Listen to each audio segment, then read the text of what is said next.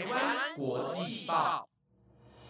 ，The Taiwan Times 制作播出，值得您关注的国际新闻节目。欢迎大家收听台湾国际报，我是新宇，马上带你来关心今天三月十八号的国际新闻重点。各位听众朋友们，晚安！你们有没有觉得今天星期五主持人的声音不一样啊？我因为下星期日要去参加音乐季，没办法播报，所以跟着星期五的主持人紫云换班啦。偷偷问一下，有没有听众朋友们知道我要去哪个音乐季啊？好啦，接下来马上带你了解到今天的新闻有：普丁致电土耳其总统，开出确切停战条件；北韩试射飞弹失败，北韩官媒沉默了；美国联准会升息。制裁到太空，欧洲太空总署停止与二火星任务。Netflix 家庭方案非同住者将收费，三地区将开始实施新政策。如果想了解今天的新闻内容，就跟我一起听完台湾国际报吧。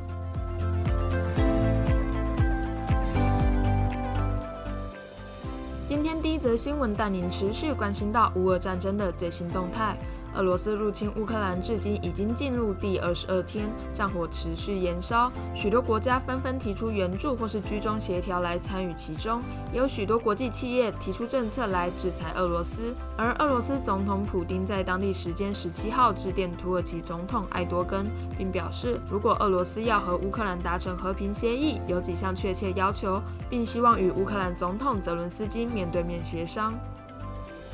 根据 BBC 的报道，土耳其总统艾多根的首席顾问兼发言人卡林表示，两位领导人通话约半小时，普京也提出了停火条件。卡林表示，俄罗斯的要求区分为两类。第一类对乌克兰来说并不会很难达成，而第一类包括四项，分别是乌克兰保持中立、乌克兰不得申请加入北大西洋公约组织、乌克兰去武装化，避免对俄罗斯造成威胁，以及保护乌克兰境内的俄语使用及去纳粹化。第二类则是牵扯到乌克兰东部顿巴斯及克里米亚的主权问题。这项问题，普丁也称必须等到与泽伦斯基面对面协商时才能达成共识。而乌俄战争的后续消息结果如何，普丁会不会与泽伦斯基面对面协商，就让我们来持续为您关注。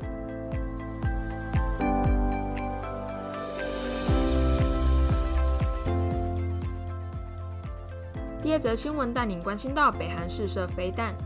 北韩十六号上午疑似试射飞弹，但飞弹发射后随即在北韩首都平壤上空爆炸。而南韩军方也在十六号发布的声明中表示，北韩在十六号上午九点三十分发射一枚飞行物。但推测发射后立即失败。北韩官媒朝中社及劳动新闻也在十七号一如反常地保持沉默，并不像以往发射成功后发布相关的报道及刊登发射照片。这也似乎间接证实南韩推测飞弹失败的言论。根据法新社引用南韩军方的说法，北韩十六号从首都平壤的顺安地区试射一枚疑似洲际导弹的飞行物，但发射不久后就爆炸。淡红色的球状烟雾在天空中飘散，这同时也是北韩今年度第十次的试射。北韩试射飞弹的举动也遭到美军印太司令部的谴责，美军也强调会持续追踪北韩的动向，以确保日本及韩国两位盟友的安全。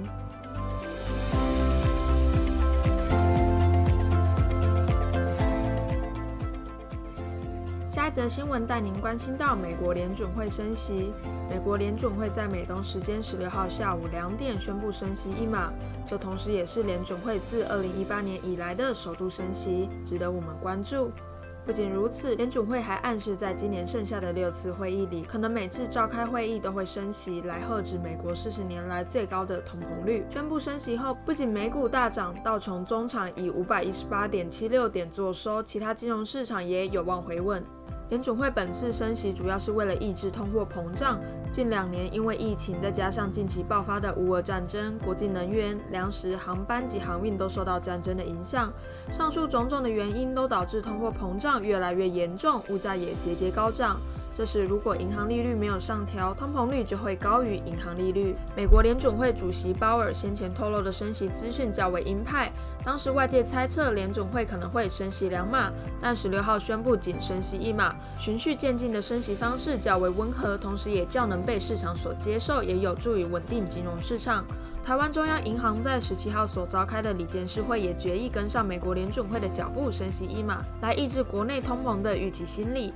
维持物价稳定及协助整体经济的稳健发展。而全球经济会如何发展，就让我们持续为您关注。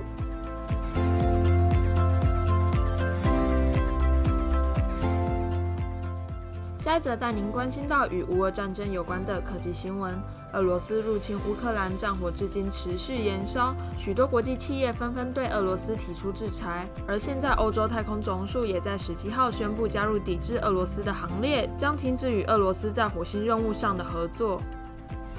根据 CNN 的报道，欧洲太空总署在周四所发布的声明中表示，对俄罗斯入侵乌克兰造成伤亡惨重的结果深感遗憾。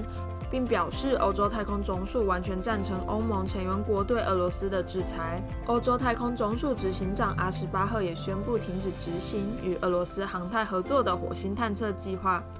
俄罗斯太空总署总监米德特里也对此表示，这个决定对任何热爱太空的人是重大的打击，并表示这个决定十分可耻。俄罗斯将会持续单独执行太空任务。事实上，欧洲太空总署的火星计划自从疫情爆发以来就开始延宕，再加上太空梭需要进一步的测试，而迟迟没有进一步的进展。虽然欧洲太空总署对俄罗斯提出制裁，但他们也强调国际太空站的任务会持续运作，来维持太空站及。太空人的安全。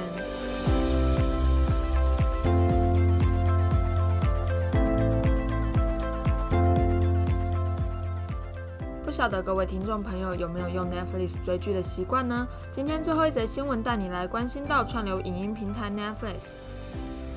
十七号，Netflix 突然宣布要针对非同住却公用账号者收取额外费用，打击违规使用账户的行为。而这项政策率先在智利、哥斯达黎加及秘鲁测试。Netflix 的家庭方案深受订阅户喜爱，许多订阅户都会依照方案同时观看的装置数量来平分价钱，以优惠的价格来享受高画质的影片。Netflix 虽然有在官网明定禁止非同一家庭成员共用账号，但却没有相关强硬政策来规范共用账号的行为。现在 Netflix 将在未来几周与智利、哥斯达黎加及秘鲁推出将收费的增加额外成员功能。新功能可以在主账户中加入最多两名未同住者的子账户。而在新功能登场后，在未新增额外成员的情况下，其他居住地的装置需要通过 Netflix 发送的验证码才能登录。这项新功能未来可能也扩大到其他国家。而 Netflix 会推出打击违规使用账户的新政策，主要是因为家庭方案十分受欢迎，但是与非同住者一起分享账户的现象实在是太多，也造成了一些混乱，同时也冲击到 Netflix 投资新的优秀影集和电影的能力。